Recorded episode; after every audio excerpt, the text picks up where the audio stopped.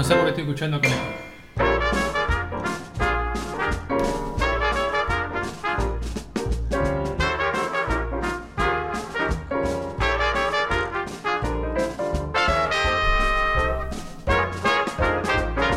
Bienvenidos a Radio Corlami. Bienvenidos a esta. Estoy- me estoy escuchando con eco, voy a hablar así. Bienvenidos No, a la se segunda escucha bárbaro. transmisión, a la segunda ola de esta hermosa transmisión, que ahora voy a intentar dejar que, que se escuche sin eco, pero por eso voy a presentar rápidamente a los integrantes de esta magnífica radio. Y empezamos ni más ni menos con la persona que nos conduce por los caminos más sinuosos y más gorlaminescos de este multiverso, y ella es ni más ni menos que Lola.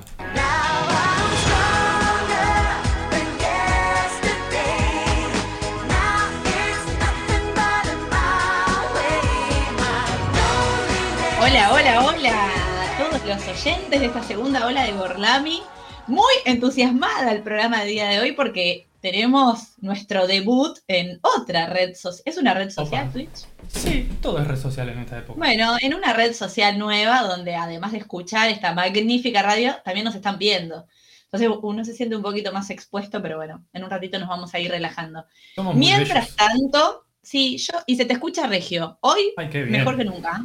Y sí, aparte porque se acerqué ve- el micrófono, lo tengo acá. Antes lo tenía un poco más lejos, se ve que, bueno, claramente era eso. Estamos como un toque de, develando el misterio también de Sí. nuestras voces, ¿no? Sí, sí, sí. Tiene esto de. Pierde un poco la magia de la radio, pero bueno. Sumamos otros rangos etarios. bueno, salvo el caso de Salem, ¿no es cierto?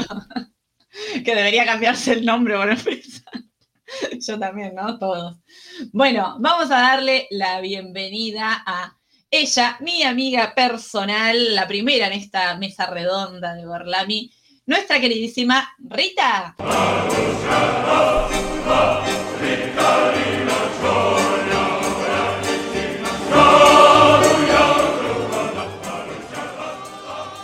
Hola a todos, hola a todas. Aquí estamos, dando la cara, Ya era hora, ¿no? como corresponde. Sí, sí, ya era hora. Muy bien, bueno, por Así suerte todos bueno. tenemos una conexión regia para este primer programa por Twitch, salvo, ¿no? Quienes ya sabemos. Somos los de. R. Sí, sí, sí. Salem. R, ¿no? R de Salem. R de Salem. Vamos a continuar dando la bienvenida a este equipo, dándole la bienvenida a él, nuestro magnífico integrante 2021, estamos, ¿no? Sí, 2021, nuestro queridísimo Felipe.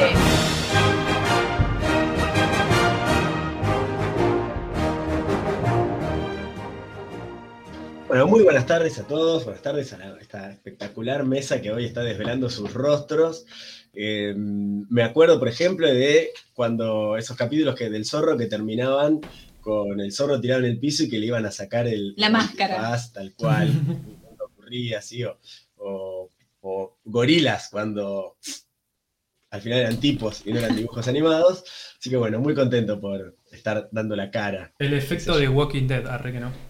Empezaron a surgir eh, conversaciones acá entre algunos integrantes, luego la próxima nos ponemos un corrector, ¿no? Un labial, una cosa así como para hablar como por una vos. iluminación. o una iluminación decente, o una Claro. conexión que no se congele. Nada que un buen pixel no cure. Bien, mientras tanto le vamos a dar la bienvenida a ella que nos saluda del otro lado de la ribera y en pijamada pareciera. Para quienes no la están viendo por Twitch la describo, así como muy arropada para este invierno. Bienvenida nuestra queridísima Sarita.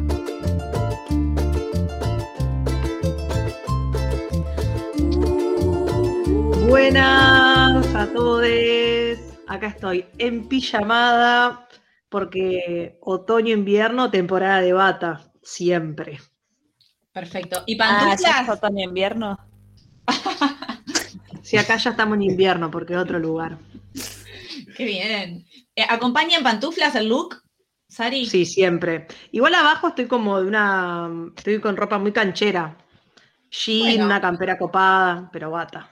Después, si querés, podemos compartir el look para lo que nos miren por Twitch. Paneo. convertí el programa. Eh, y cuando dijiste así que estabas muy canchera y demás, me vino a la mente la cortina de ella, que la vamos a presentar ahora, nuestra queridísima Salem. Una perra sorprendente, curvilínea y elocuente, magníficamente colosal. Bienvenidas, bienvenidos, bienvenidos a este nuevo mundo eh, streamer y audiovisual. Ponele. bueno, Eh, Bueno, R de Radio Orlami, ¿sí? Por favor. No sé por Bien. qué. R de, R de radio, Ah, claro. Perfecto. Exacto. De Para los que nos están escuchando, ay, me encanta ahora tener que hacer como esta traducción para los que solo nos escuchan y los que nos escuchan y ven. Para los que solo nos están escuchando, eh, la cámara de Salem no está saliendo vivo por No. Twitch. Lo Solo perfecto en todo menos hoy. En el Un debut. desperfecto técnico, pero bueno, ya va a mejorar, esperemos. Y ahora sí vamos a darle la bienvenida a él, que ya, la verdad que no hay calificativos para este cerebro, esta médula espinal, este cráneo, esta columna vertebral, este alma y espíritu de Gorlami que encima ahora de la botonera, la transmisión, la radio, nos transmite en vivo por Twitch. Nuestro queridísimo Nacho.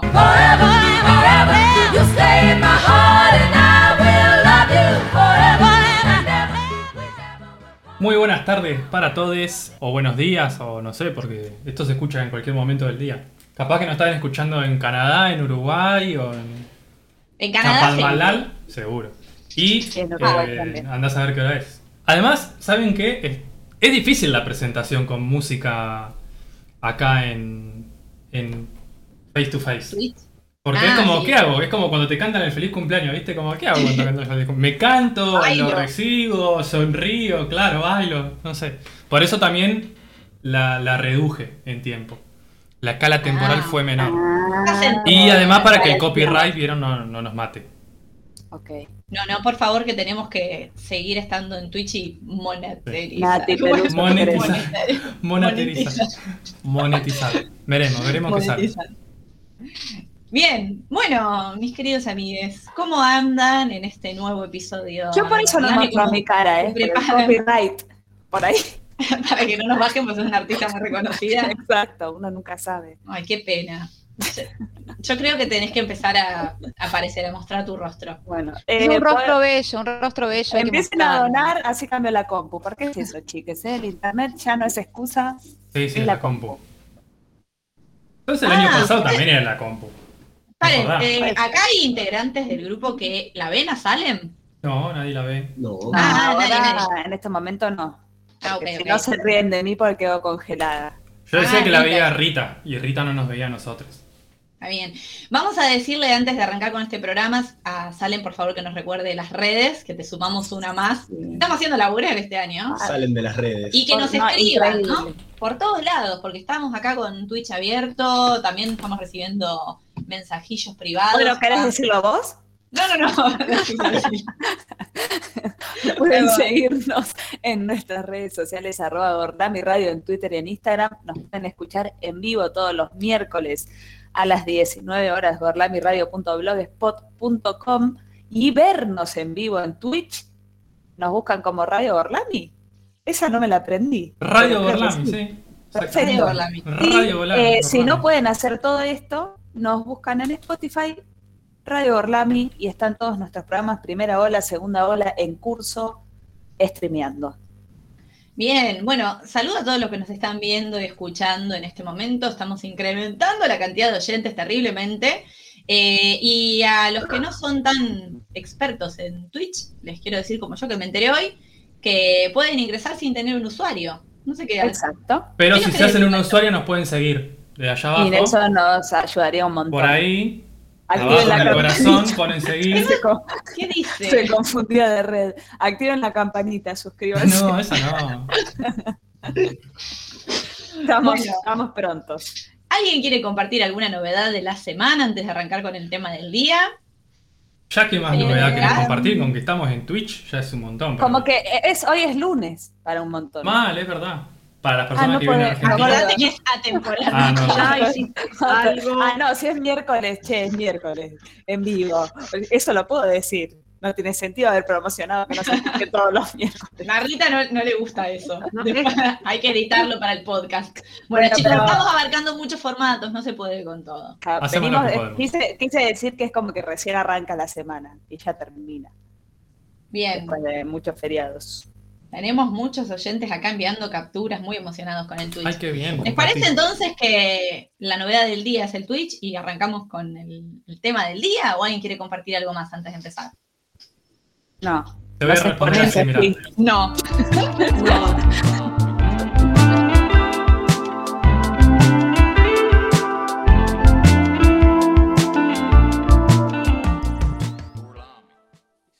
Bien, comprendido. Comenzamos con el tema del día. Entonces, hice así como un...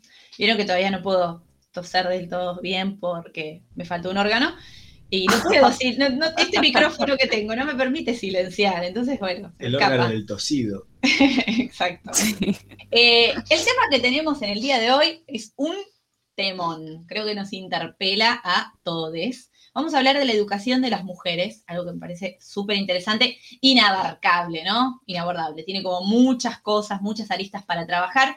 Eh, como para empezar, decir un poquito que los siglos de desigualdad con los que cargamos las mujeres tienen que ver con que los varones han construido y sobre todo han contado el mundo en el que vivimos, han ocupado los lugares y los espacios públicos y eh, que esto no es casualidad, ¿no? No ha sido una cuestión biológica, las vueltas de la vida, la naturaleza, sino que ha sido una decisión deliberada de dejar a las mujeres en otros espacios.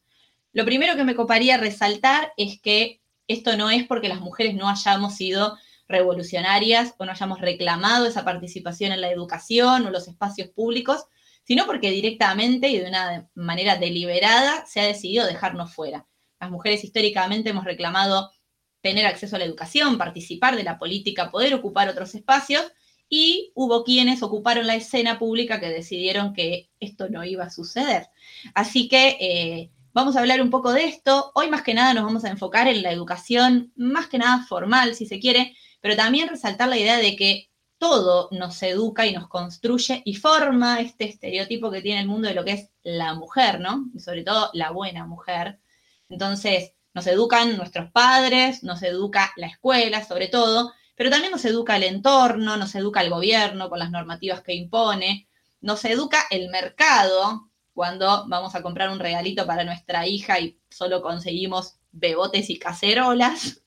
Entonces, hablar de la educación es súper amplio, pero vamos a hablar más que nada de la educación formal. Y antes de eh, darle la palabra a Rita, que nos va a introducir un poco con esto, yéndose a épocas de antaño, eh, también reforzar un poco que, por suerte, hay un revisionismo, ¿no? En todas las disciplinas que está empezando a buscar esas mujeres que han sido invisibilizadas, tanto en la historia, ¿no es cierto?, como en los lugares artísticos, como en la escritura. Sabrán que hay mujeres que, hay mujeres que escribieron un montón de cosas súper interesantes y que tenían que firmar sus obras con los nombres de sus maridos o iniciales, como Salem, puedes decirlo, este es tu momento. La- la- está en el baño, no, no pegó una con esta piba. está silenciada, Salem, si lo estás queriendo decir. Bueno, perdiste el momento. Ya está. Prosiga.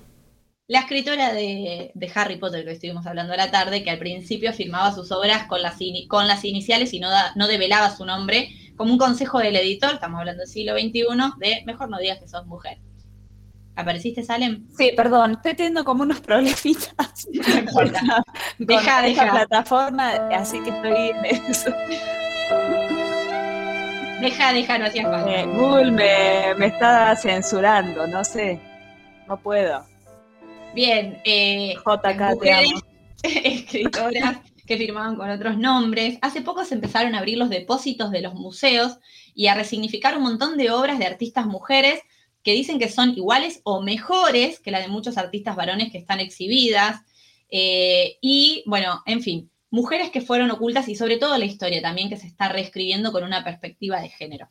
Pero ahora le voy a dar la palabra a, a Rita que nos va a contar un poco, ya desde la edad antigua, qué mirada se tenía sobre las mujeres, ¿verdad?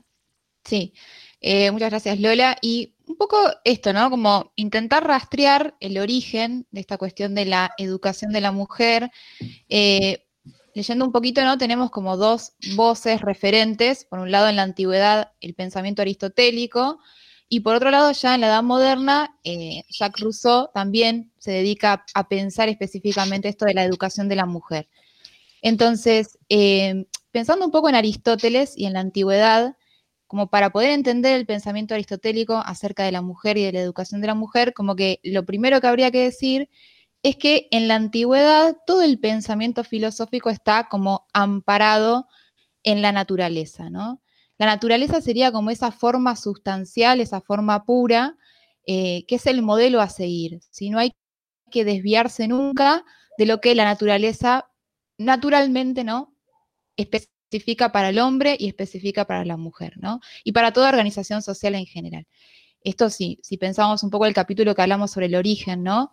Eh, como en la antigüedad esta idea de que el origen en la naturaleza es el fundamento y la verdad eh, que se tiene que esconder detrás, detrás de toda organización social, bueno, tiene que ver con esto. Entonces, el hombre es, para la antigüedad y para el pensamiento aristotélico, naturalmente un ser político.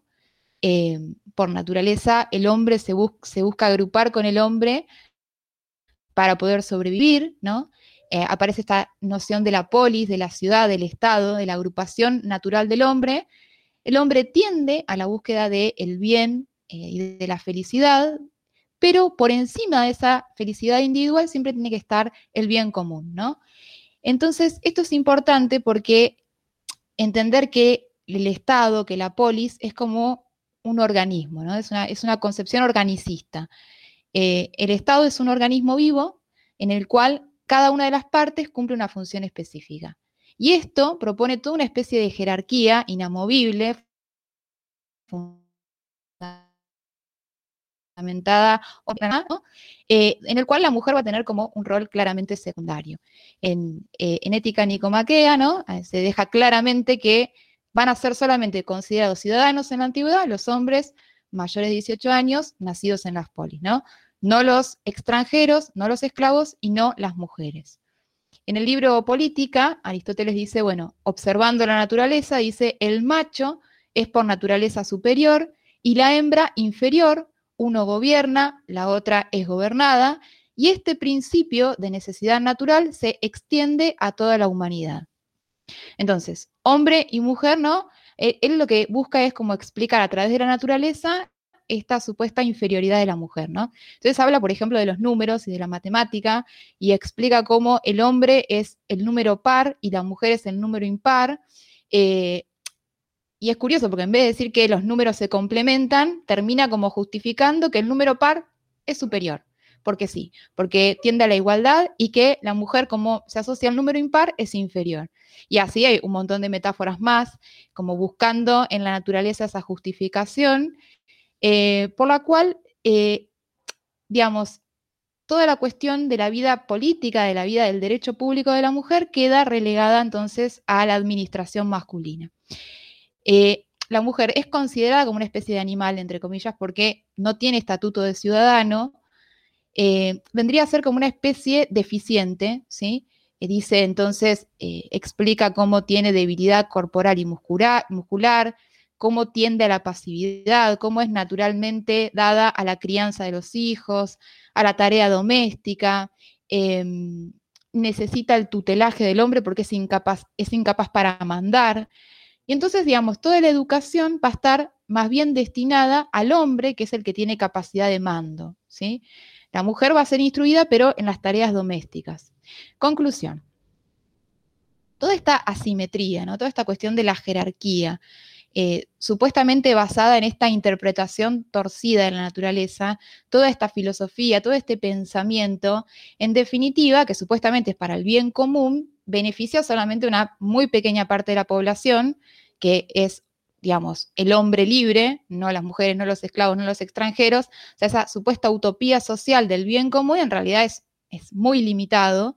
Eh, y me interesa un poco también lo que planteaba Nietzsche, que en esto de la genealogía de la moral, pensar que todo pensamiento filosófico, toda doctrina religiosa, incluso también este, todo sistema de pensamiento y moral, en definitiva, lo que busca es justificar una relación de fuerza. ¿no? Acá claramente el hombre libre es el vencedor en esas relaciones de poder y crea todo este sistema de pensamiento filosófico para justificar esta supuesta superioridad natural del hombre. avanzando un poco en la historia, vamos un poco a la modernidad, a la edad moderna, tenemos a Jacques Rousseau, ¿no? Decíamos que es como supuestamente el padre de la democracia moderna, que se dedicó mucho también a estudiar el tema de la educación de la mujer. Y también tiene como esta dicotomía o esta separación entre la naturaleza, igual a pureza, versus lo social, lo intelectual, lo racional, que vendría a ser como la contaminación de lo natural. Eh, en, todo lo que tiene que ver con el contrato social, ¿no? Rousseau critica a los liberales que, digamos, él dice, el hombre nace naturalmente bueno y la avaricia, la intelectualidad lleva a corromper esa naturaleza buena. Entonces el liberalismo sería como una desviación de la naturaleza del hombre. Obviamente en las puertas del romanticismo, que es un movimiento en contra del, pensamiento racional, ¿no? Entonces, eh, dice, hace falta un contrato social que asegure que se pueda redireccionar el hombre a su naturaleza buena, ¿no? Pero siempre habla del hombre, ¿no? Del hombre y de la igualdad con otro hombre. De las mujeres se olvidó completamente. Eh, él se dedica también a escribir un libro muy específico sobre educación que se llama Emilio o la educación, y ahí como que se propone dar los fundamentos de la pedagogía de la educación moderna. Es en realidad es una novela, tiene como cinco partes, y en la parte final habla de la educación de la mujer, pone como como estereotipo a Sofía, que vendría a ser como la mujer ideal, y dice, bueno, em, la, educación de las mujeres siempre debe ser relativa a los hombres, agradarnos, sernos de utilidad, hacernos estimarlas, educarnos cuando somos jóvenes, cuidarnos cuando somos adultos, criar a nuestros hijos y hacer nuestra vida fácil y agradable. Em, ese vendría a ser el lugar de la mujer, ¿no? Eh, siempre supeditada por esta naturaleza eh, inferior. Em, Rita, y eso tampoco es tan alejado de lo que vemos eh, a mediados del siglo XX, porque si vemos las publicidades de, y, los libros de la buena ama de casa, ¿no? De los 50, poner en los Estados Unidos, de cómo ser una buena esposa era justamente no molestar a tu marido, esperarlo en casa, que los niños estén bañados, se sostuvo, digo, siento un precedente que se sostiene a lo largo de la historia. Por eso es interesante y por eso digo que está bueno también ponerlo en contraposición con ese capítulo que hablábamos del origen, donde pensar realmente, o sea, que este, estas líneas de pensamiento se basan en este supuesto determinismo natural, ¿no? Ahí tenemos que reponer el pensamiento histórico. Fíjate cómo eh, se encuentran un montón de contradicciones. Supuestamente él hace toda la observación de la mujer salvaje. Dice, la mujer salvaje tiene la característica de que lleva a sus hijos colgados y entonces eh, se puede alimentar sola. Entonces eso, digamos, se deriva naturalmente que tiene que ejercer el rol de cuidadora. Y si uno se pone a pensar, pero ¿cómo? Supuestamente la mujer es inferior, pero tiene que cuidar al hombre y entonces, ¿quién es el inferior? ¿El hombre que necesita cuidado? ¿Que necesita que lo cuiden cuando es grande? ¿Que lo cuiden cuando es chico? Bueno, ¿no? Es decir, en fin, la hipocresía. Este, si uno se pone a pensar, realmente se encuentran muchas, muchas contradicciones, pero estas dos posturas eh, influenciaron muy fuertemente a toda la cosmovisión occidental en lo que es eh, la educación de las mujeres, ¿no? Y que está bueno también destacar esto que vos decís de que cuando habla del hombre, habla del hombre, del varón, eh, y que también lo, charlamos en un episodio de Gorlami en el que tenemos la sección sobre el de Bush en estas historias de mujeres, donde yo les compartía que la Declaración de los Derechos del Hombre y el Ciudadano de la Revolución Francesa no habla del hombre como un genérico de la especie, que habla del hombre como el varón, y que de hecho Olympe Bush eh, escribe la Declaración de los Derechos de las Mujeres y la ciudadanía y le cortan la cabeza. Entonces, no es que la mujer se quedó sumisa en un lugar esperando participar, sino que no, no estuvo ese lugar. Y también es otro debate, y nos vamos a ir por las ramas, pero cuando hablamos del lenguaje, el lenguaje inclusivo, decimos, no, pero el todos eh, es genérico y en realidad incluye varones y mujeres, bueno, fíjense el origen de cuando hablamos del hombre, en realidad cuántas veces se estuvo, digamos, como inmiscuyendo de que se hablaba del hombre como especie y en realidad se habla del hombre como varón. Totalmente. Está ocultando todo este discurso. Bueno, Aristóteles diría que si hay algún caso de mujer que se revela a esta forma natural, sería como una anormal, ¿no? Sería como un caso que no se corresponde con la naturaleza general de la especie femenina. Así que bueno, nada, tener en cuenta y devolver este carácter histórico, ¿no? Y nos parece un disparate, pero sin embargo está muy metido todavía en nuestro subconsciente, estas dos estas dos posturas. Bien, y es interesante para seguir eh, dialogando, digamos, con la historia, lo que nos va a compartir Sarita, porque en esto de la contrapartida, de que la mujer siempre estuvo ahí batallando sobre sus derechos, acá algunos oyentes me hablan, dice, la libreta de matrimonio donde la mujer se muestra abiertamente como una posesión del marido, ¿no es cierto? Y si hablamos en cuanto a adquisición de derechos de no poder tener ni siquiera una cuenta en el banco, bueno, siglo XX, ¿no? Votar, etcétera. Eh, pero Sally nos va a introducir un poco en la historia de Mary Wollstonecraft, que es una de las feministas de la Edad Moderna, que responde a, Rousseau, que es como el padre de la democracia, diciéndole, bueno, amigo, no está tan cierto lo que vos decís, y medio que le pinta la cara con los argumentos. Así que, Sari, te escuchamos. a este padre, a este pro hombre, como lo mencionan, había mucho pro hombre en esa época, lo que les quiero compartir es una parte ¿no? de, este libro que nos decía mm, Rita recién, en donde mm, esta autora, que no me va a salir tan bien pronunciarlo como lo hizo mi queridísima Lola, eh, a partir de este párrafo ella empieza como a hacer algunos anuncios ¿no? y a proclamarse. Dice, la educación de las mujeres siempre debe ser relativa a los hombres agradarnos, sernos de utilidad, hacernos amarlas y estimarlas, educarnos cuando somos jóvenes y cuidarnos de adultos, aconsejarnos, consolarnos, hacer nuestras vidas fáciles y agradables. Estas son las obligaciones de las mujeres durante todo el tiempo y lo que le debe enseñarles en su infancia. Durísimo, te copaste, Rousseau. Ustedes son los inferiores, necesitan todo eso. Como esto que decía Rita, ¿no? Como problematizar un poco si se necesita tanto de, la mujer que haga, quién es el inferior. Y mm, en esto de, hablar de Rousseau y lo que él escribe en, este, en esta novela, no pasó mucho tiempo en que Mary, 30 años después, eh, ella discute algunos de, de estos modos de expresarse o de ideas, ¿no? Como ideas muy concretas, que todo el pueblo estaba convencido que era si no había nadie que se atreva a discutir lo que el padre estaba diciendo. Entonces lo que ella dice eh, es cuestionar, ¿no? Está, Emilio estaba solo, entonces había que ponerle una mujer y aparece Sofía. Y esta Sofía era una mujer que iba a estar para cuidar, amar, enseñar, porque naturalmente estaba para eso, ¿no? ella lo que hace es discutir la naturaleza de... Es como la primer feminista, ¿no? Si lo, miramos con, con, anteojos de la actualidad, es como estar diciendo que el, que el género es una construcción social. Ya lo que dice que este modo de mirar a la mujer y de darle la naturaleza, ¿no? Es decir, naturalmente nace para, es porque parte de una premisa de educación nos educan para esto. Entonces, es un poco como los orígenes de lo que después va a retomar Simón de Beauvoir cuando dice no se nace mujer, se llega a serlo, ¿no? Que, también acentúa esto de la construcción social, una pionera, digamos. Claro, como en esto de que nos educan pasivas, silenciosas, del hogar, del no poder. Entonces, ella lo que menciona es esta Sofía, ¿no? Toma el recurso de Sofía para decir que esa no era su naturaleza, sino era como nos, nos estaban educando.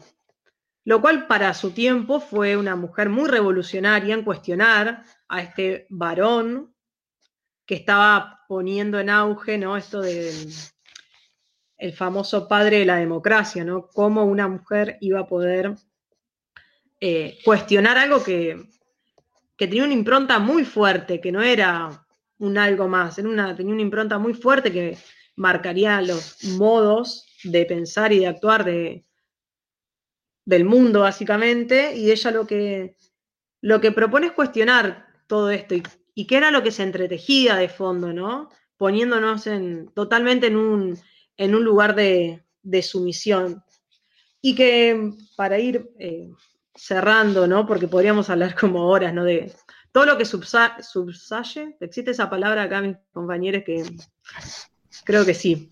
Existe en Gorlami. Gracias. Nada, que mm, si bien estamos hablando de hace un montón de años atrás, en, el trasfondo, en el, en el entramado social, una y otra vez este modo de, de educación se filtra, se deja ver, nos siguen poniendo en lugares de que las mujeres nacimos naturalmente para servir, para ser del hogar, para no cuestionar, para estar silenciadas. Y qué bueno que una mujer que hace tantos años se animó a problematizar a un, var- a un varón, pro hombres, dirían un texto que me pasó Lola, poder cuestionar y acercarnos ya a una mirada distinta, diferente, que ha potenciado y ha sido inspiración para muchas otras mujeres.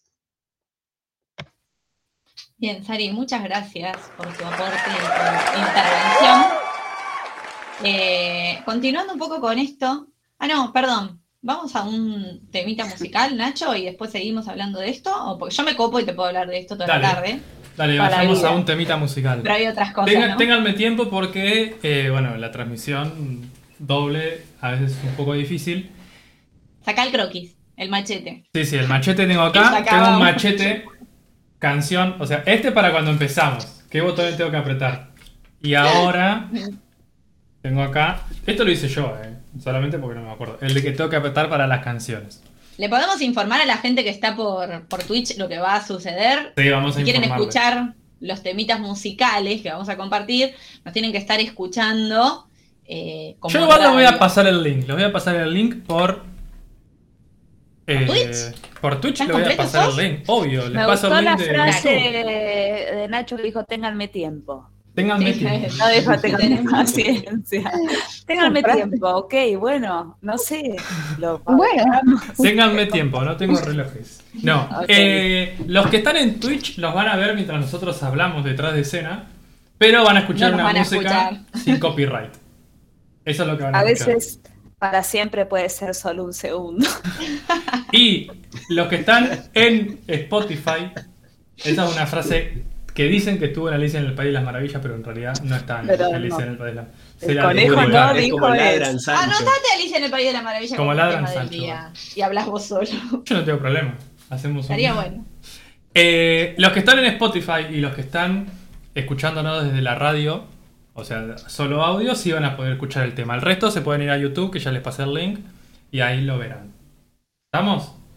Estamos. Estamos. Entonces, ¿qué vamos a escuchar? Ahora vamos a escuchar de eh, la banda Bife, Chacarera, Igualista. ¿Está bien, no? ¿Lo que dije? Sí, Ah, por las dudas. Muy bien. Sí. A la one, a la chu, a la one, chu, tri.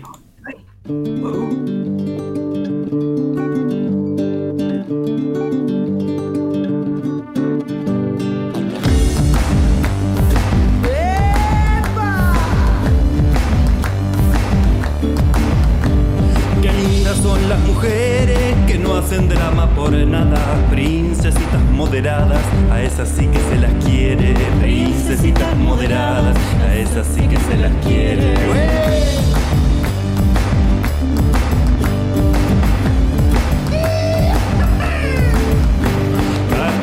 No es necesario ni ubicarlas porque solas son buenas, no hinchan las bolas y se ahorran el calvario. Son buenas, no hinchan las bolas y se ahorran el calvario.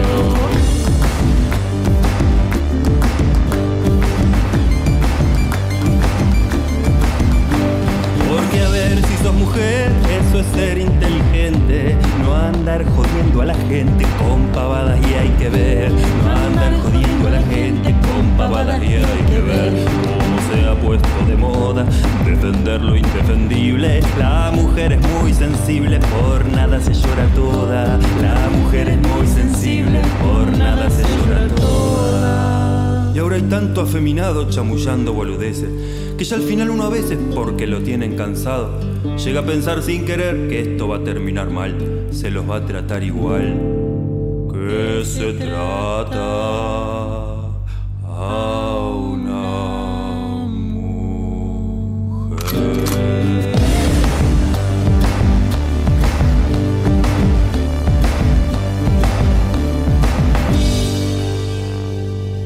Bife. No, al revés. Chacarera igualista de bife. a los bife. Bife. Eh, A los vamos a bifes. los bifes. Eh, Nos agarraron como dispersos, ¿no? Como, ¡ay, terminó el tema, Sí. terminó el tema! Y bueno, Les Vamos quería a decir decir, estábamos haciendo, vamos a decir, lo estábamos viendo, porque así incentivamos a la gente de Twitch. Estábamos viendo a Lola quitarse la ropa. Obvio. Así incentivamos a la gente que está. Claro, a la gente que no nos escucha, a la gente que solo nos está escuchando, lamentablemente se la perdió. eh, una cosita, un dato de color que yo digo que re- parece redundante porque lo doy siempre. Ah, y para los que están en Twitch está apareciendo Tilo, la mascota de Sarita también. O sea, no. y- Ah, Un dato que digo siempre y que ustedes nunca recuerdan, jacobinos, es que Mary Wollstonecraft es la mamá de Mary Shelley, la escritora de Frankenstein. Y de hecho, Mm. Mary Shelley es una fiel representante de esto que estábamos diciendo, porque la primera vez que ella publica eh, Frankenstein, no se lo quiere publicar su editor con su nombre y lo publica con el, con el nombre de su marido. Exacto.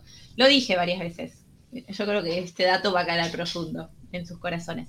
Bien, como un poco decía eh, Sarita, y volviendo al tema de, de cómo se enfrenta a Rousseau, Mary, estuvimos hablando un poco del pasado, también esto de eh, que el ser mujer es una construcción social, digo, y también lo que nos educa es la cultura, eh, Salem nos va a contar un poco de qué cosas intervienen en la educación desde que somos niñas que nos forman como tales, independientemente del acceso o no a la educación formal.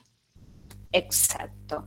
Es un tema que hemos eh, hablado alguna que otra vez también, ha surgido porque, bueno, nosotros, nosotras siempre estamos como con esto muy presente, y es ver cómo desde chiquitos, chiquites, es como muy difícil no ser inclusivo con el lenguaje para marcar la diferencia, sobre todo hablando de este tema, eh, cómo desde niñez nos meten ciertos eh, roles por ser mujeres o ser varones, sobre todo con el juego, ¿sí? con, el juguete, con el artículo infantil, con lo que vemos en las vidrieras cuando somos chiquitites.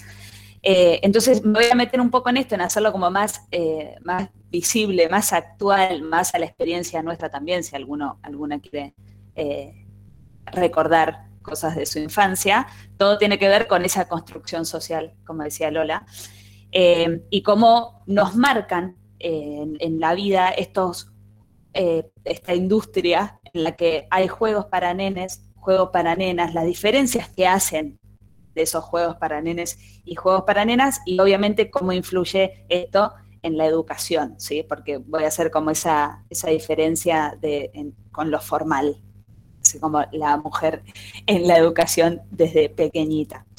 Eh, entonces, y, y marcando esto, obviamente todos los juegos de nena tienen mucho que ver con los colores también, como los juegos de nena son todo rosa, todo referido a la limpieza, todo referido al- a los bebés, a ser madres, ser maestras, eh, obviamente puro brillo, puro rosa bebé, rosa fuerte, rosa, todo tipo de rosa que ni siquiera existe, y como para el varón el juego es eh, obviamente todo guerra, conquista, eh, poder, se relaciona al color azul, al color celeste, esa diferencia que me parece ridícula ya. Hoy uno puede obviamente verlo desde otro lado y es totalmente ridículo, pero cuando sos chiquito, chiquita, eh, y yo que me interesa mucho este tema y a mí me importa cuando soy parte de la infancia de les niñas, eh, cómo esto te marca, ¿sí? Y cómo vos, sin saberlo, estás formándote de una manera totalmente equivocada.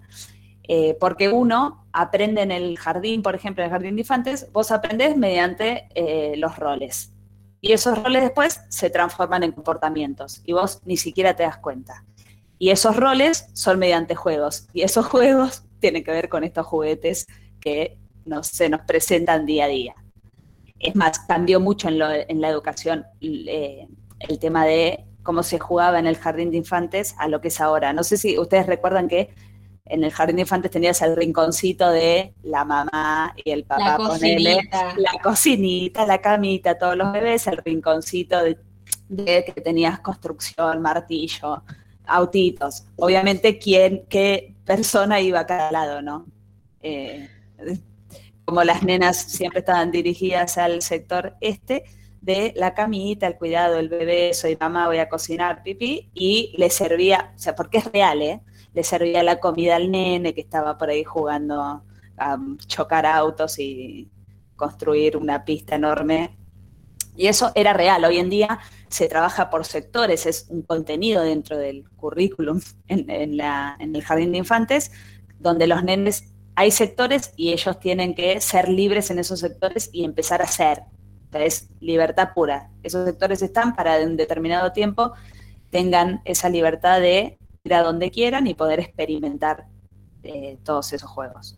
Lo que pasa es que, obviamente, que el rol era según el género, en, eh, eh, digamos, con todo esto que les dije de, la, de la industria y los juegos y los juguetes y los artículos infantiles.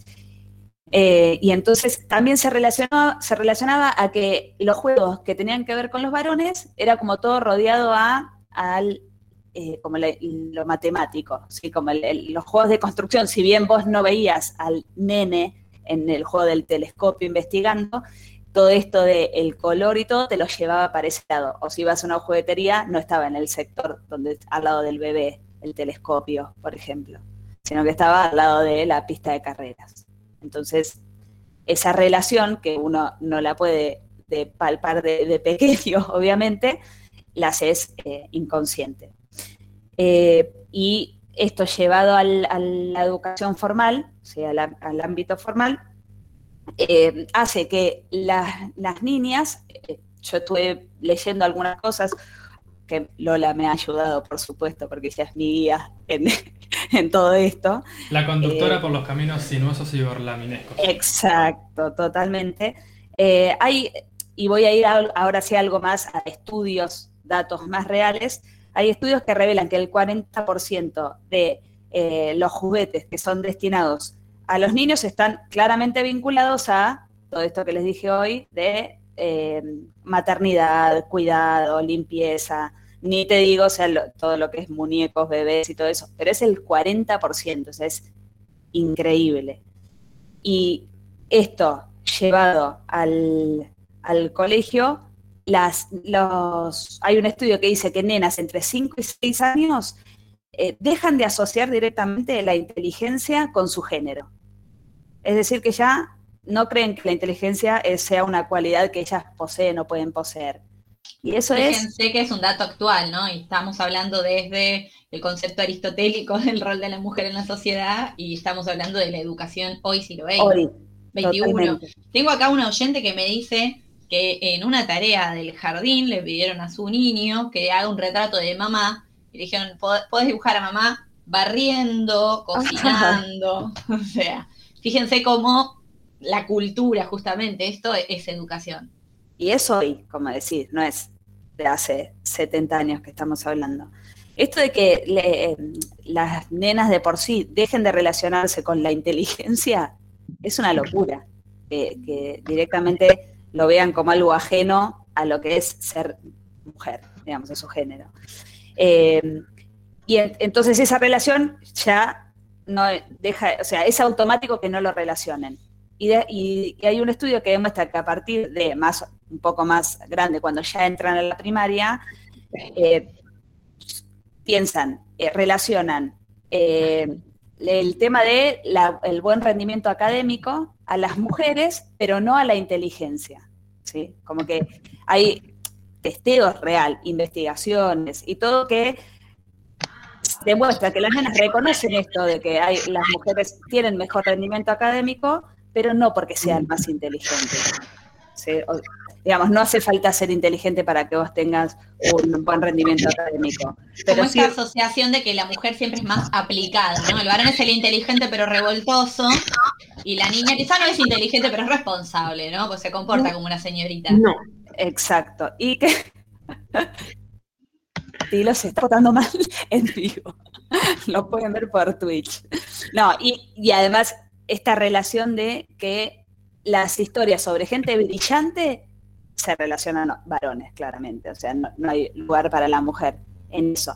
Y, esto lo ve, es un estudio con niñas de primaria, pero que por supuesto después lleva a la desigualdad o al sexismo posterior que cargamos toda la vida. Eh, sin ir más lejos, esto que estaba leyendo decía exactamente, nos cuesta caro y no solamente eh, algo metafórico, sino que está demostrado que en lo económico también nos afecta porque el juego, si tiene como el artículo infantil, juguete o lo que sea, eh, si está eh, tiene su versión femenina, entre comillas lo, pongo y no me puedo ver porque no estoy transmitiendo. El, el telescopio rosa, por ejemplo. exacto, va a salir más caro. O sea, si es eh, está tirado para el lado femenino, está más caro. Es el famoso impuesto rosa, ¿no? hay, eh, esto me dolió porque yo Disney, Walt, te queremos, te dediqué mi columna en el programa anterior sin ir más lejos, Mini sale más cara que Mickey. Eh, tienen con las mismas características, mismo tamaño, mismo peluche, mismo todo. Mini hoy en día es más cara que 3, 4 dólares, decía, mira, así, exacto. Entonces de cada 10 Mickey que la gente se compra, se compra dos Mini. Eh, bien, bueno, eh, y esto obviamente es algo que vemos no solo en los jardines de infantes, sino también después, eh, como decía hoy, es como una desigualdad posterior siempre.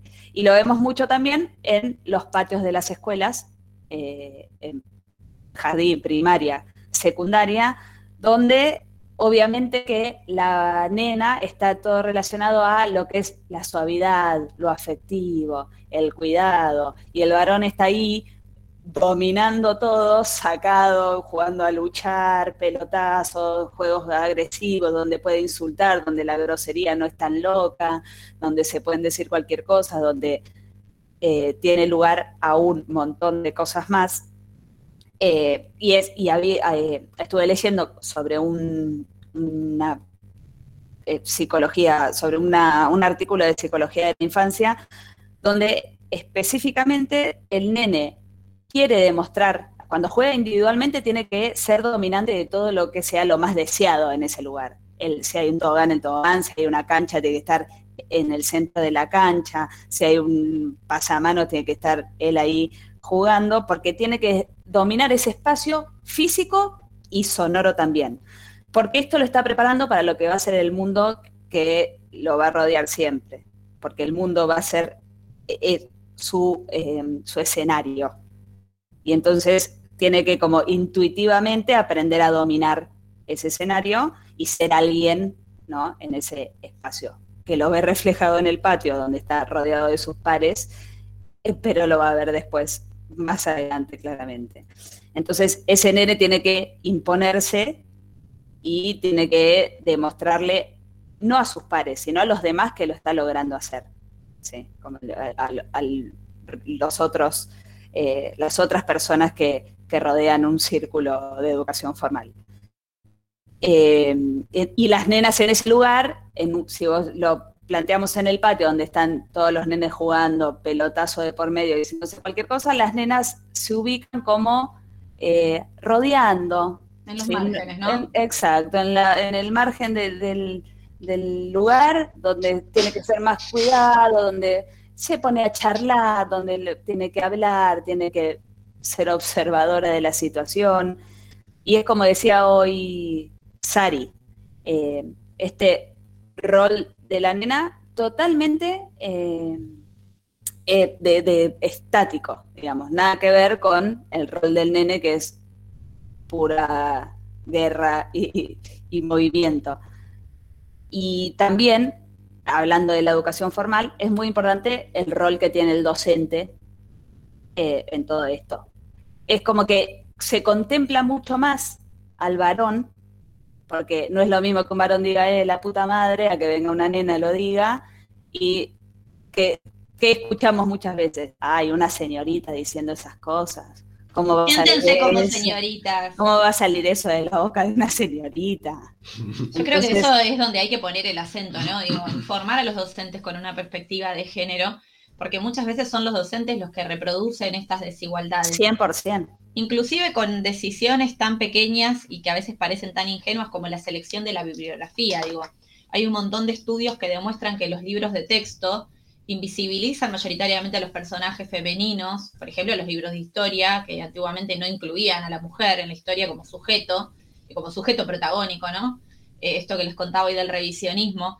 Y también a veces, eh, qué sé yo, en literatura, prácticas del lenguaje. Bueno, elegimos escritoras mujeres, les damos lugar, porque si no también lo que se cree, lo que se construye en el imaginario de las niñas que estudian, es de que las mujeres no escriben, por ejemplo, ¿no? De que las mujeres no hicieron historia, de que las mujeres no escribieron novelas.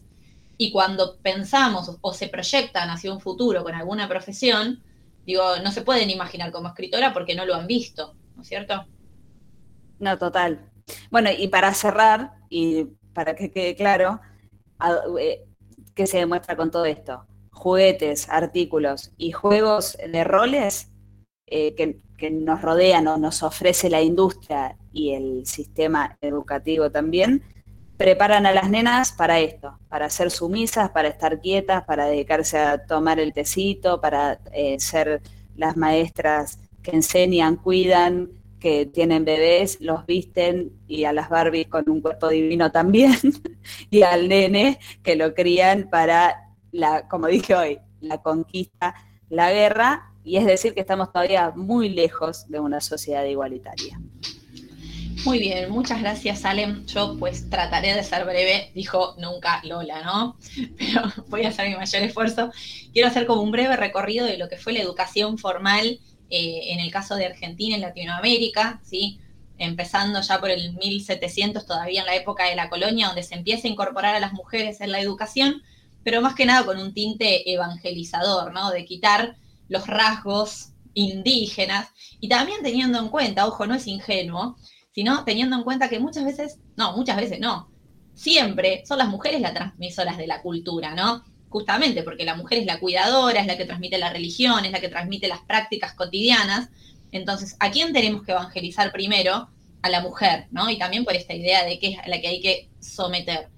Eh, pero me sorprendió, y me sorprendió para bien, descubrir que en Argentina, allá por 1823, Bernardino Rivadavia ya creó instituciones de educación donde se incluyen a las mujeres, sobre todo se instruyó a las mujeres de clases más bajas, y a diferencia de otros países latinoamericanos, si bien obviamente la educación estaba dividida, varones por un lado, mujeres por el otro, saben que la educación se nos incluye, pero no se nos incluye un 100%, digo, no se nos hablaba de políticos, se nos enseñaba a abordar, ¿no es cierto?, eh, estos hábitos de la buena señorita, el cómo sentarse, lo cotidiano, eh, y lo doméstico sobre todo, pero a diferencia de otros países de Latinoamérica y de Europa inclusive, si bien se les enseñaba a coser, también se les, se les enseñaba, por ejemplo, filosofía, historia, idiomas, cosa que en otros países todavía no sucedía.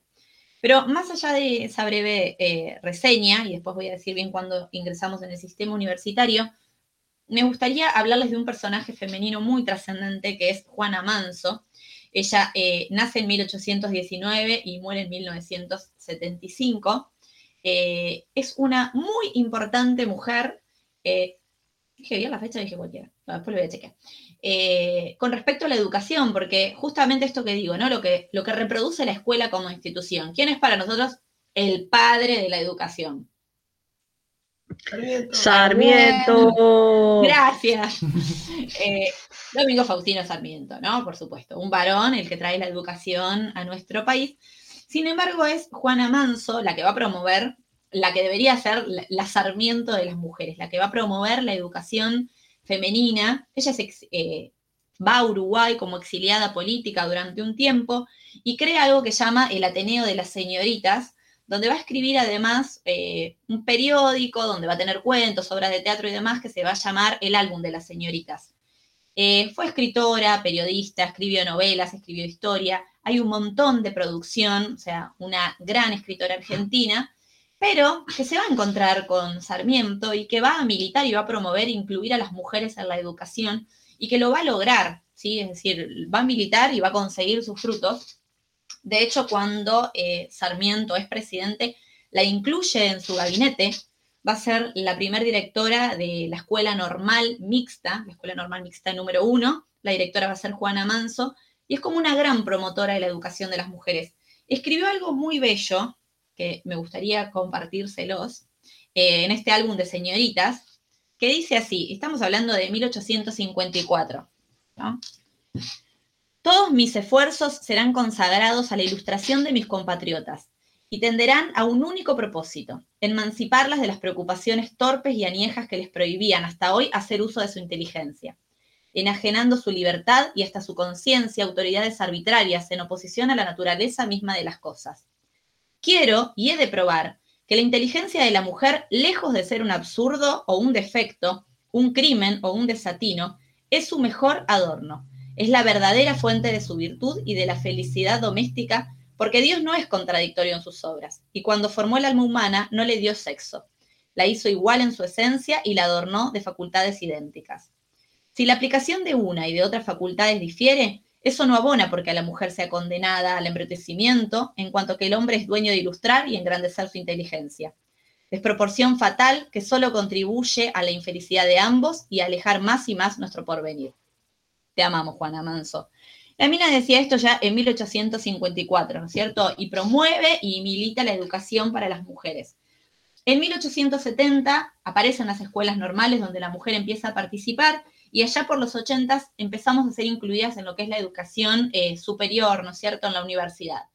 Ya con la reforma universitaria de 1918, cuando se empieza a democratizar la educación universitaria, empiezan a aparecer las mujeres un poquito más, pero aún así no, no nos terminamos de animar a copar la escena, ¿no es cierto?, de, de la formación.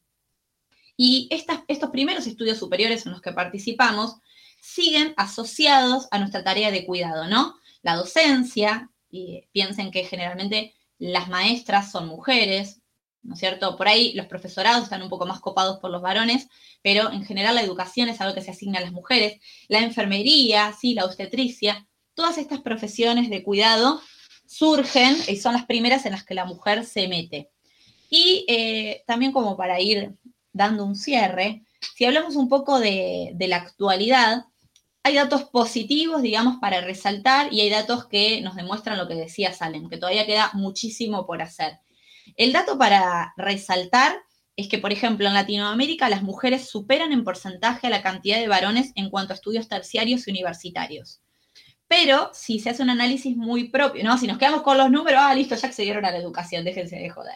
En cuanto a adquisición de derechos, hay una igualdad de derechos. Las mujeres podemos participar de la educación, es cierto, y tenemos las mismas condiciones para ir a una escuela o una universidad. Hay otras variables que atraviesan y hacen que la mujer no complete sus estudios, por ejemplo, los países más subdesarrollados del mundo o en vías de desarrollo. ¿Cuáles son? Por ejemplo, la maternidad, el cuidado de familiares enfermos. Las mujeres son generalmente, por ejemplo, en India, en África subsahariana, las mujeres las que más abandonan los estudios primarios y secundarios.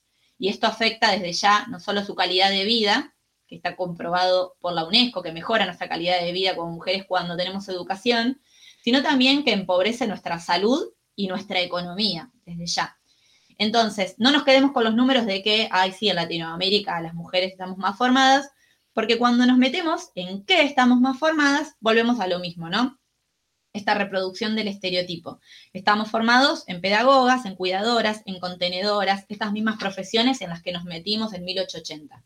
Entonces, si bien en el siglo XXI el mundo ha avanzado mucho, accedemos a la educación, es muy importante entender la educación como un todo, no solo la educación como lo formal, sino también cómo nos educan todos estos mensajes subliminales de los que veníamos hablando, ¿no? Los medios de comunicación, los juguetes, los gobiernos, cuando por ejemplo hasta hace no mucho decidían sobre nuestros cuerpos, eh, y así todas estas variables eh, a tener en cuenta. Lo que bien diría mi queridísima Rita, estos dispositivos de control, ¿no? Que nos mantienen ahí encausadas. Así que, eh, bueno, mis queridas mujeres que están escuchando del otro lado, a seguir luchando. Y ahora sí.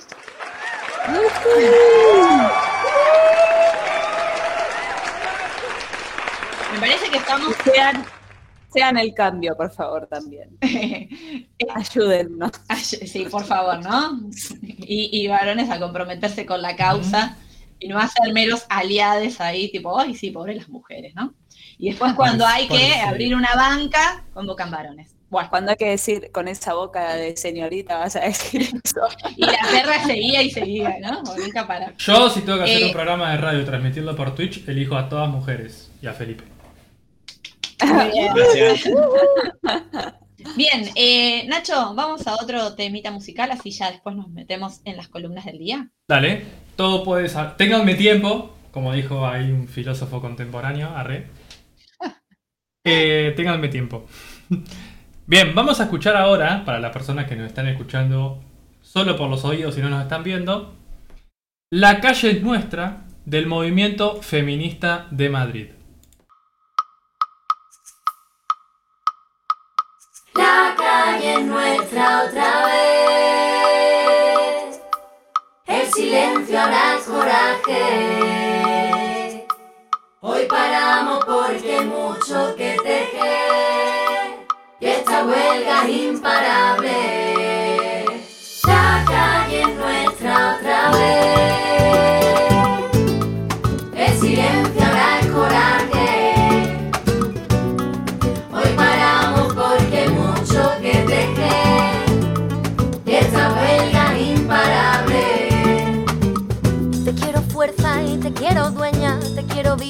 Te quiero entera, te quiero historia, palabra nueva, te quiero frágil cuando así sea, me quiero calle y me quiero escuela, quiero agarrar las manos de mis compañeras, quiero un futuro de sangre nueva, que nunca olvide la lucha de sus ancestros.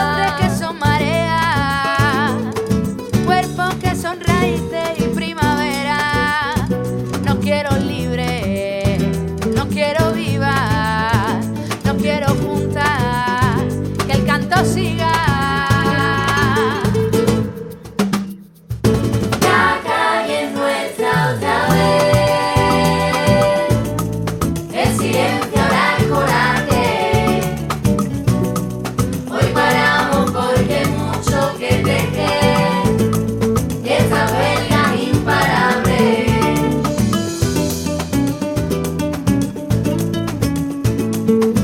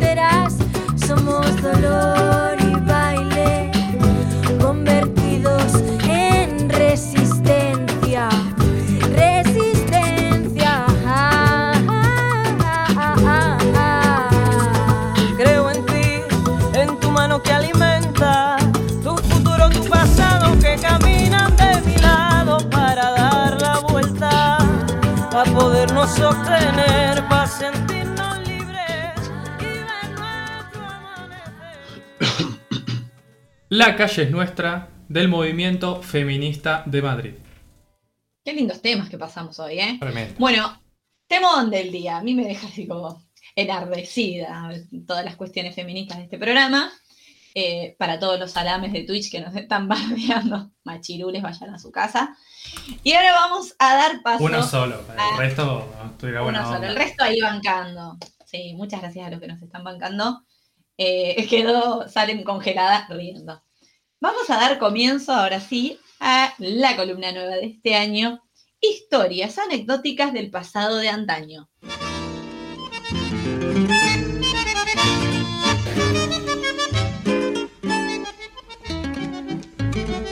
Es un bandoneón, ¿no? Es un bandoneón, muy bien. O un acordeón será. Eh, no, esto que suena es un bandoneón porque es nada más y nada menos que Pichuco, Aníbal Troilo, que tocaba el bandoneón. Y además eh, se drogaba mucho. Pero bueno, eso es para otra historia anecdótica del pasado.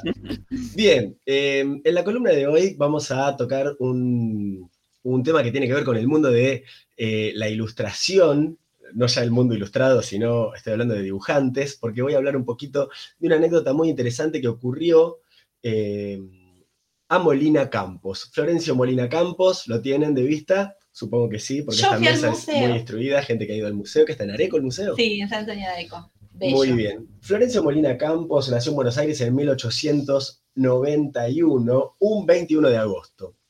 se dedicó al, al dibujo, entre otras cosas. Él provenía de una familia eh, tradicional de Argentina, por lo tanto su vida iba un poco alternando entre el campo y la ciudad, pero tuvo mucho contacto con la gente del campo. ¿sí? Si bien él no era técnicamente un gaucho, eh, y aparte los gauchos ya estaban medio extintos, así que eh, siempre le interesó mucho sostener y, eh, digamos, divulgar la cultura de la tradición argentina y siempre se dedicó entonces al dibujo de eh, escenas de la vida rural del país, ¿no? Muy, muy Martín Fierro los dibujos de Marina Campos. Sí, ¿no? tal Yo- cual, ¿no? La pulpería, eh, el gaucho con la china, bailes, co- muchos colegios rurales también. Eh, em, ¿Eras cómicas las ilustraciones? Sí, él, sus dibujos eran muy caricaturescos, ¿no? Tenemos que, dicen que la técnica de él primero dibujaba el cielo, después la tierra, y después empezaba a dibujar sus personajes, eh, y terminaba con los ojos. Y si uno ve los ojos de los cuadros de Molina Campos, de las ilustraciones, eh, son muy grandes, ¿no? Y las bocas son muy Como los grandes, míos. son muy dientudos, exactamente Podría ser una caricatura de de- Campos. de Salem. Y eh, muchas veces se le ha preguntado a Molina Campos si no consideraba que en lugar de enaltecer como estos valores tradicionales, no estaba como un poco eh,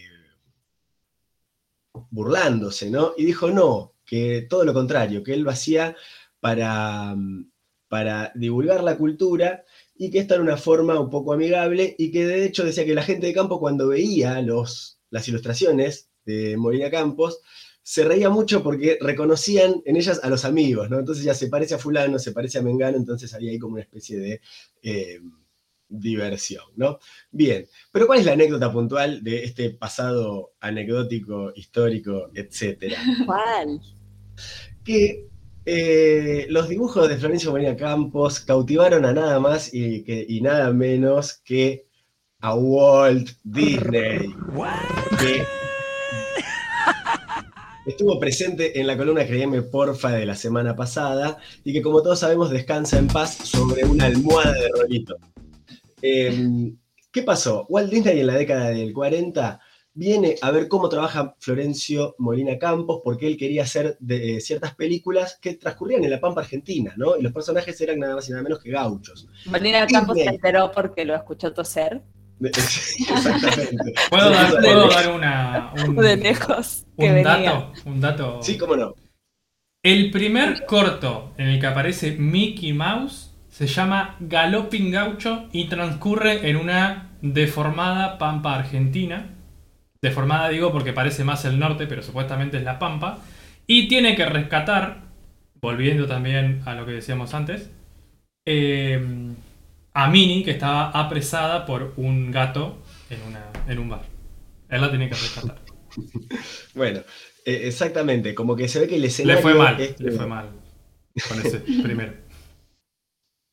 El escenario sudamericano se ve que seducía mucho a Walt y también los dibujos de Molina Campos.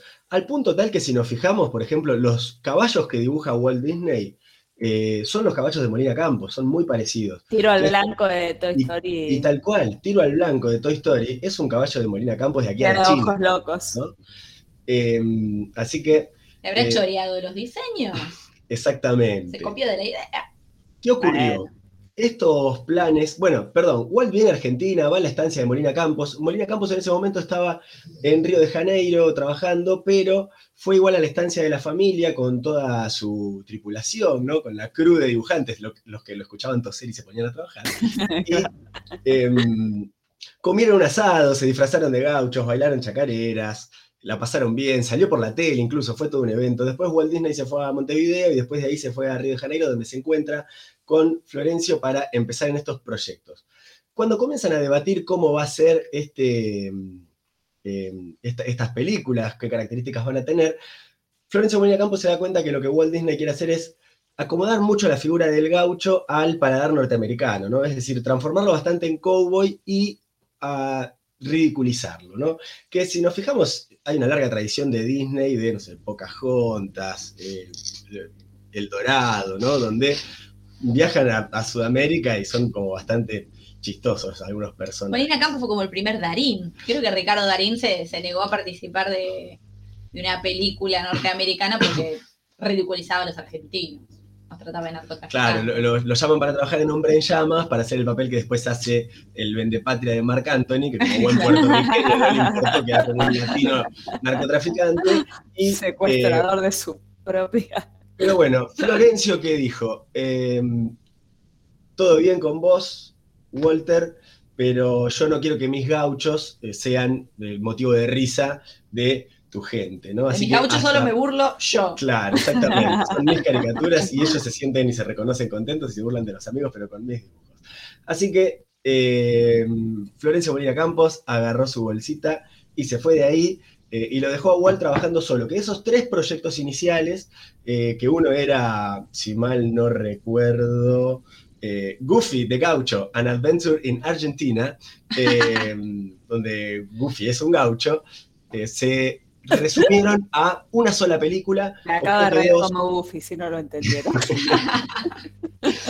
se, se redujeron a, a una o dos películas, ¿no? Las tres iniciales, eh, más acotadas, en las que hay directamente una mezcolanza total de La Pampa con Río de Janeiro, con Perú, donde de pronto aparece un gaucho pero que tiene un sombrero cocha, ¿no? todas cosas muy, muy extrañas. Así que, digamos, el, toda el- la consejería de la cual se iba a encargar, ¿no? Y la supervisión que iba a estar a manos de Molina Campos, se ve que la hizo otro o directamente no la hicieron.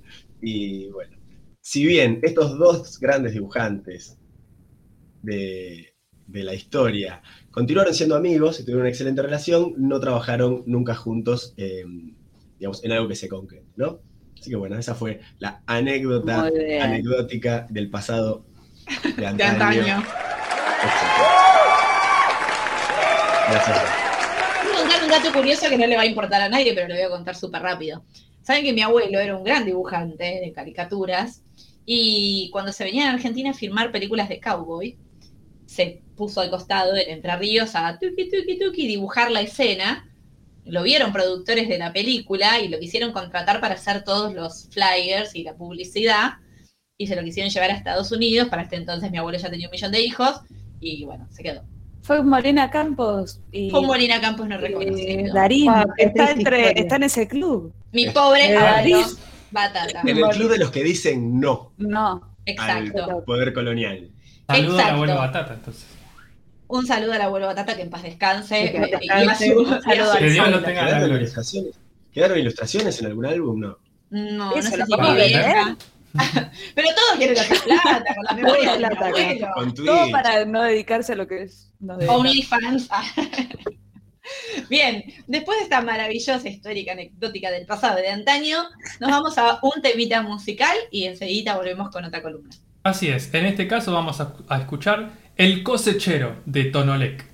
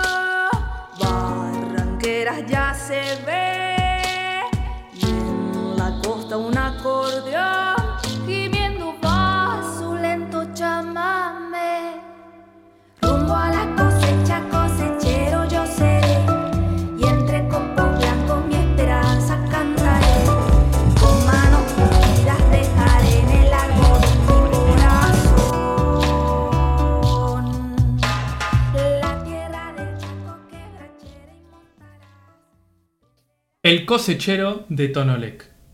Ahí viste que se arma un relío. Bueno, es porque estamos escuchando la canción que escuchan en Twitch y la canción que escuchan en la radio, se fusiona todo. Y... No, pero cero lío, ¿eh? Acá No, se escucha perfecto. ustedes, ustedes no, pero el resto sí. Va, yo Ah, el, el resto escucha el, el lío Sí. que nosotros no. no sé en realidad. Yo escuché un lío. Bien, ah, bien, bueno, ah, re que estaba leyendo algo del chat. Bien, vamos a continuar con el broche final para este programa, la, la cereza de este postre. Esta sección que se presenta sola, la voy a mencionar. Sí, sí. Animate. Show me what you got.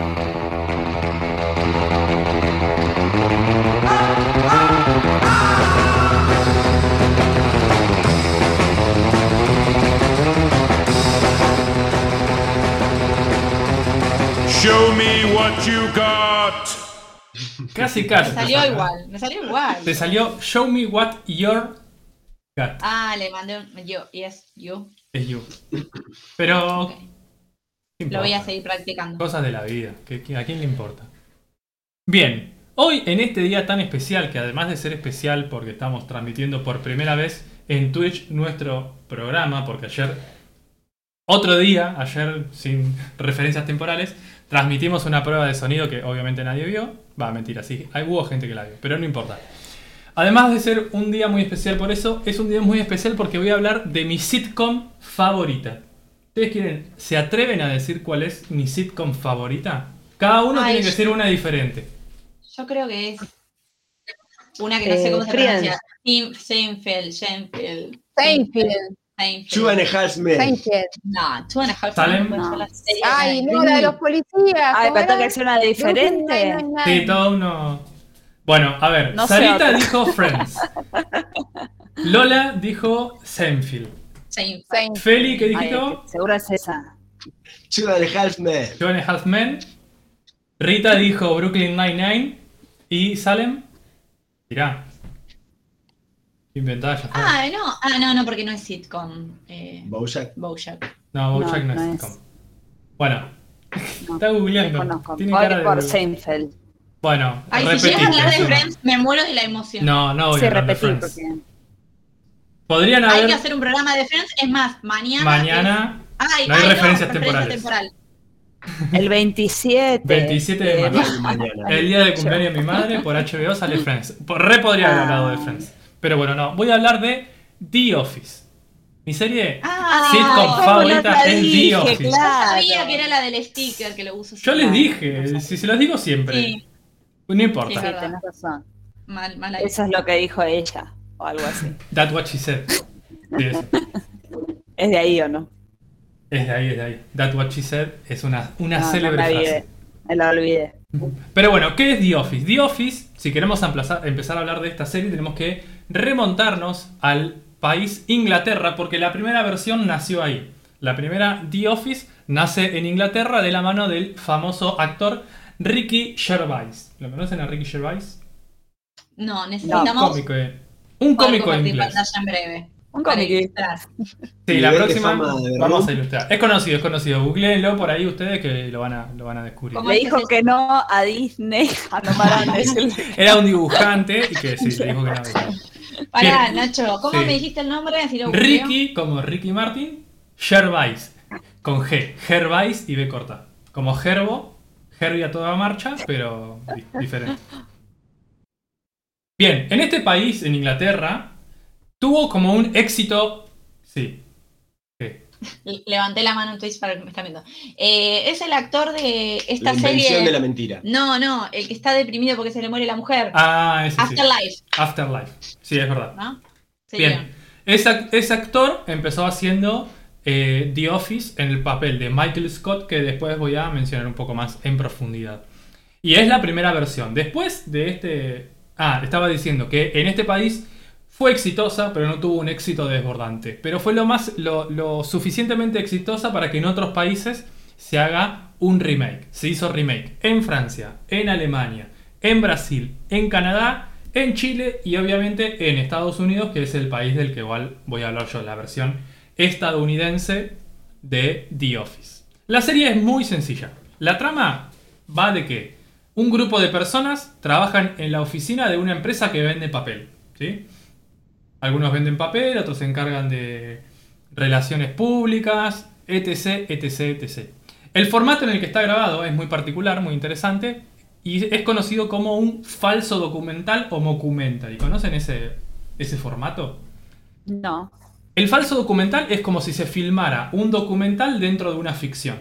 Y nosotros lo que vemos es el resultado de ese documental. Por ejemplo, Sí, es la que película de la gente la topo. ves se ve Como así. serie el agente topo. El agente topo es un falso documental, exactamente. Como si los personajes de Friends, ya que estamos, agarraran una cámara, filmaran un documental y nosotros vemos no todo el transcurso de lo que se filma, sino el resultado final. Entonces, eh, los participantes, digamos, interactúan con la cámara porque la cámara está ahí, no es que la cámara es algo ficticio. ¿sí? Entonces es un documental real en un universo ficticio, podríamos decir. ¿sí? Y esta es una de las primeras fortalezas de la serie. Porque al ser un falso documental, la cámara primero está siempre en mano. Se mueven, es un personaje más la cámara. Y los personajes interactúan con la cámara, entonces vos te sentís que estás dentro de, en este caso, la oficina o de los lugares que transcurren. Y además, como los personajes miran la cámara, te están mirando vos de algún modo. Vos sos como un personaje más dentro de la cámara. Es más, si fuera en esto como en 3D, estaría re piola, pero no. Ahí le, le tiro una idea a Ricky Gervais. arre. Bien.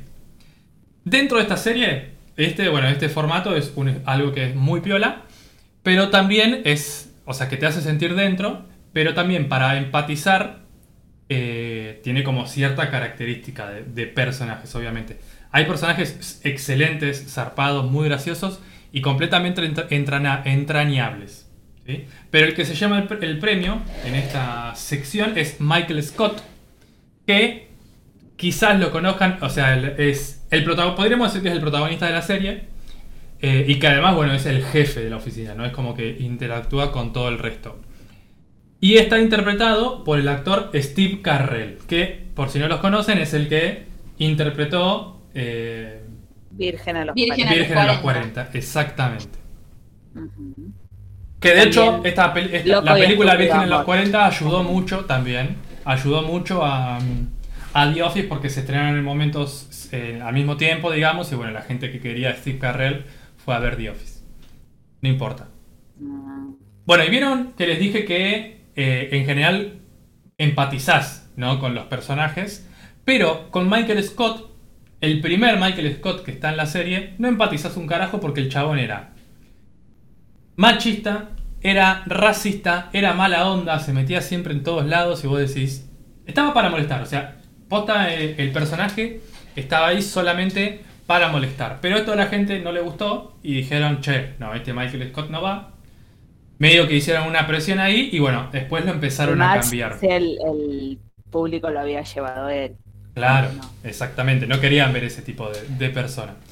Entonces empezó a cambiar. Está bueno porque el cambio vos decís, ah, ¿cómo vas a cambiar un personaje en el medio de la serie? ¿No? Como lo, lo sustancial del personaje no puede cambiar. Pero no, está bueno porque va cambiando de a poquito. O sea, tiene un arco que está bien llevado. Me encanta decir el arco del personaje, no sé si se dieron cuenta. Un narco. Eh, lo fueron cambiando, le dieron actitudes un poco más humanas.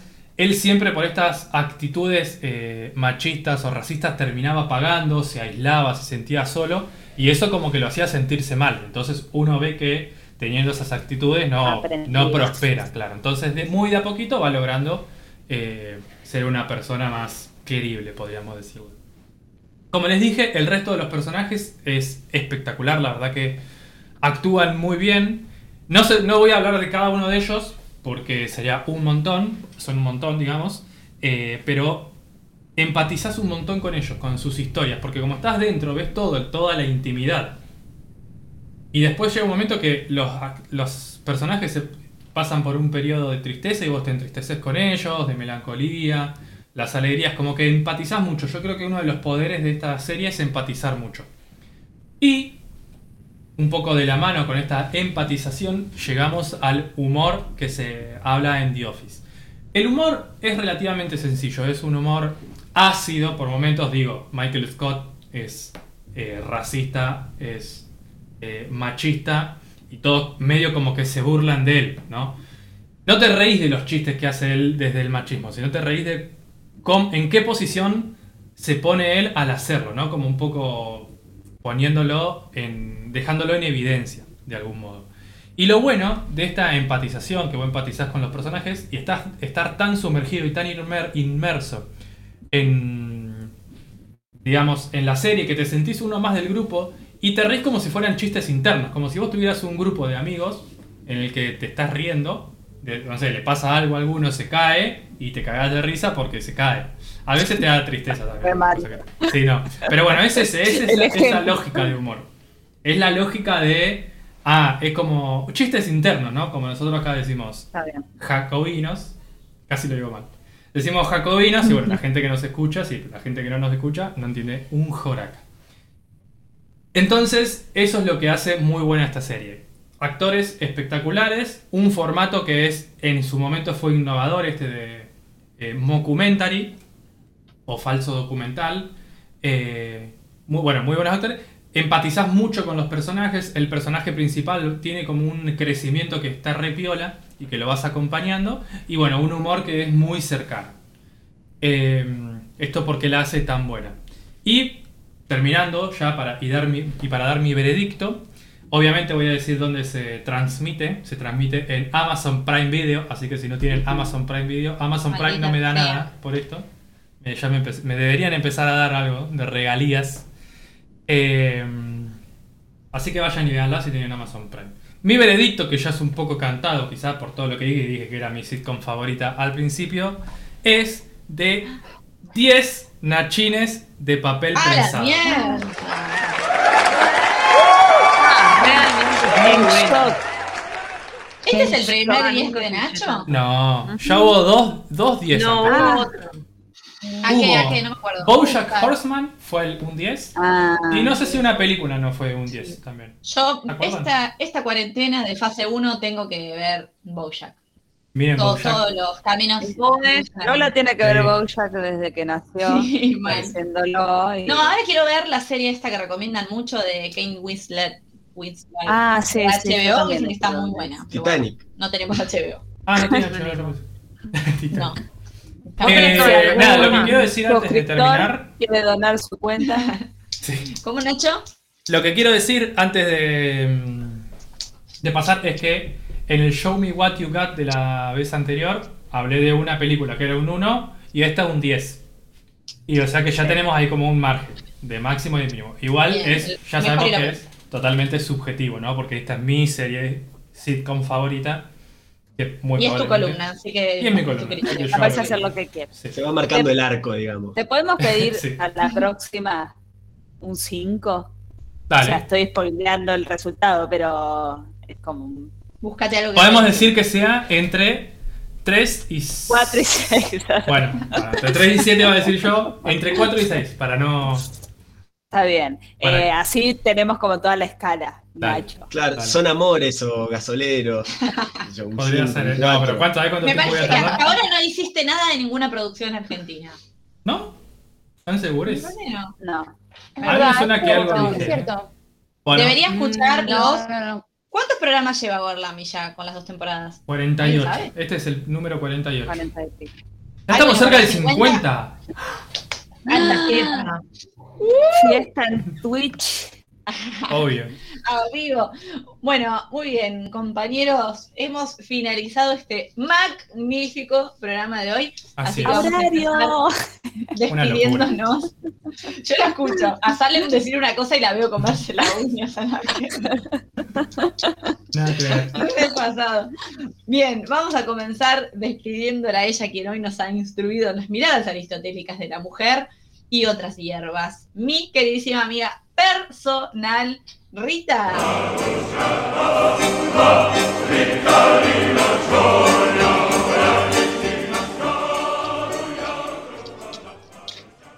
Muchas gracias, Lola, muchas gracias a todos. Nos vemos la semana que viene y hasta victoria siempre. ¡Siempre!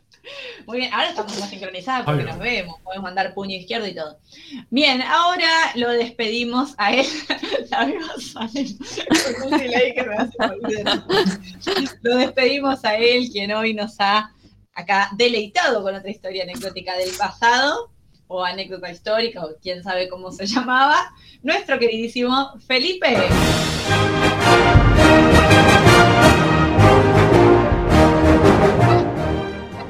Bueno, bueno, eh, me despido de esta mesa fabulosa.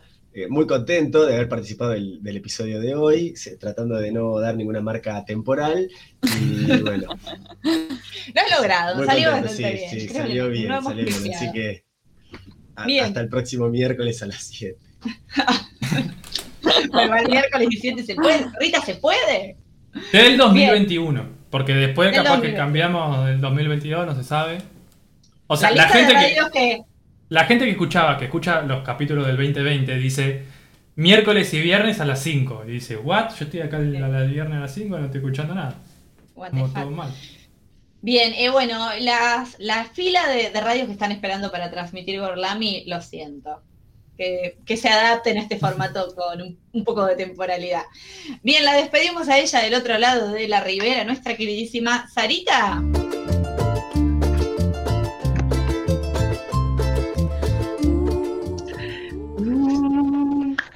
Bueno, no- nos vemos pronto. No quiero dar ninguna referencia temporal, así que me voy a callar ahora. Un placer siempre Hola, Dios, pronto se puede.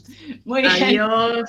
Muchas gracias, Ari. Y ahora le vamos a agradecer y la vamos a despedir a ella. Voy a bailar antes, así aparece bien mi. Dale. Arranca a bailar, dale. Nuestra queridísima Salem. Una perra sorprendente, curvilínea y elocuente, colosal. Muchas Eh, gracias a todos, Sí. todos los que estuvieron del otro lado. Recuerden seguirnos en nuestras redes sociales, arroba Gorlami Radio en Twitter y en Instagram. Nos pueden ver en vivo en Twitch, Radio Gorlami, y escuchar a o vivo en gorlamiradio.blogspot.com y si no nos pueden buscar en Spotify, Radio Gorlami, que ahí están nuestros cuarenta y tantos programas. Ay Dios, cada vez mejor ese spot publicitario me pone la piel de ave. Muy bien. Muchas gracias, Salem. Y ahora sí lo despedimos a él, quien hoy se ha lucido. ¿No es cierto? No de más está decir que es el cerebro, la médula, el cráneo y la columna, porque él es lo todo de este Todo. programa. Muchas gracias, nuestro queridísimo Nacho.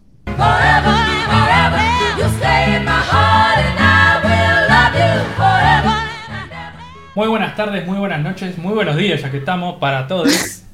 Y sí, le agrego una más y no pasa nada.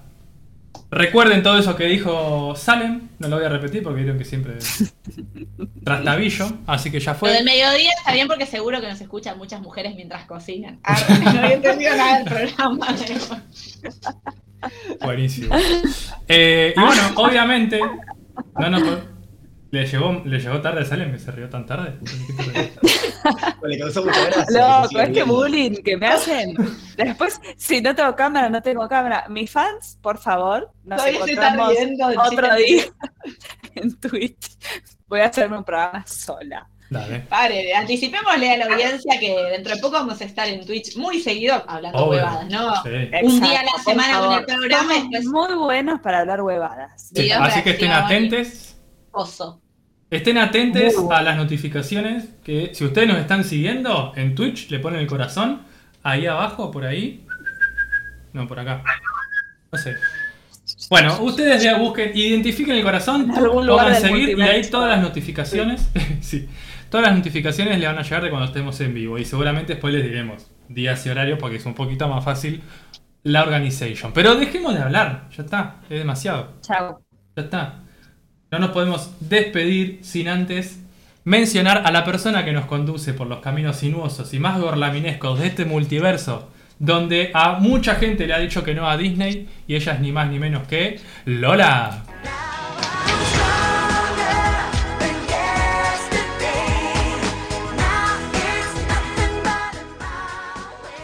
Muchas gracias, mi queridísimo Nacho, a toda la audiencia que estuvo del otro lado, a mis compañeros de esta magnífica mesa. Definitivamente en este programa empoderante me siento Stronger Than Yesterday. Así que muchas gracias a los que estuvieron ahí. Nos despedimos escuchando un temilla y los esperamos en el próximo episodio de Berlami. Así es, este temilla. Me emocioné, perdón. O sea, me emocioné. Este tema pasa que este tema. No, tenía notilla. Vamos a escuchar Nobody. Lo voy a pronunciar de nuevo porque Rita se enoja. Want to be lonely y es de Nobody. But Me de Human Beings. Y esta es una canción que aparece en un capítulo de The Office, que no le voy a decir nada, en una intro espectacular. Véanlo, siéntanlo, ámenlo. Y nos vamos, Ah, gócenlo. nos escuchamos y ahora sí, nos vemos. Nos vemos la próxima. Adiós, chau chau.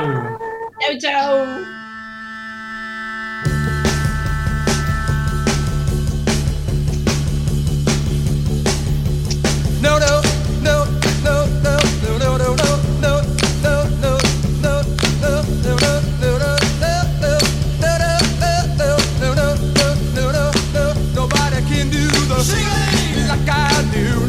can do the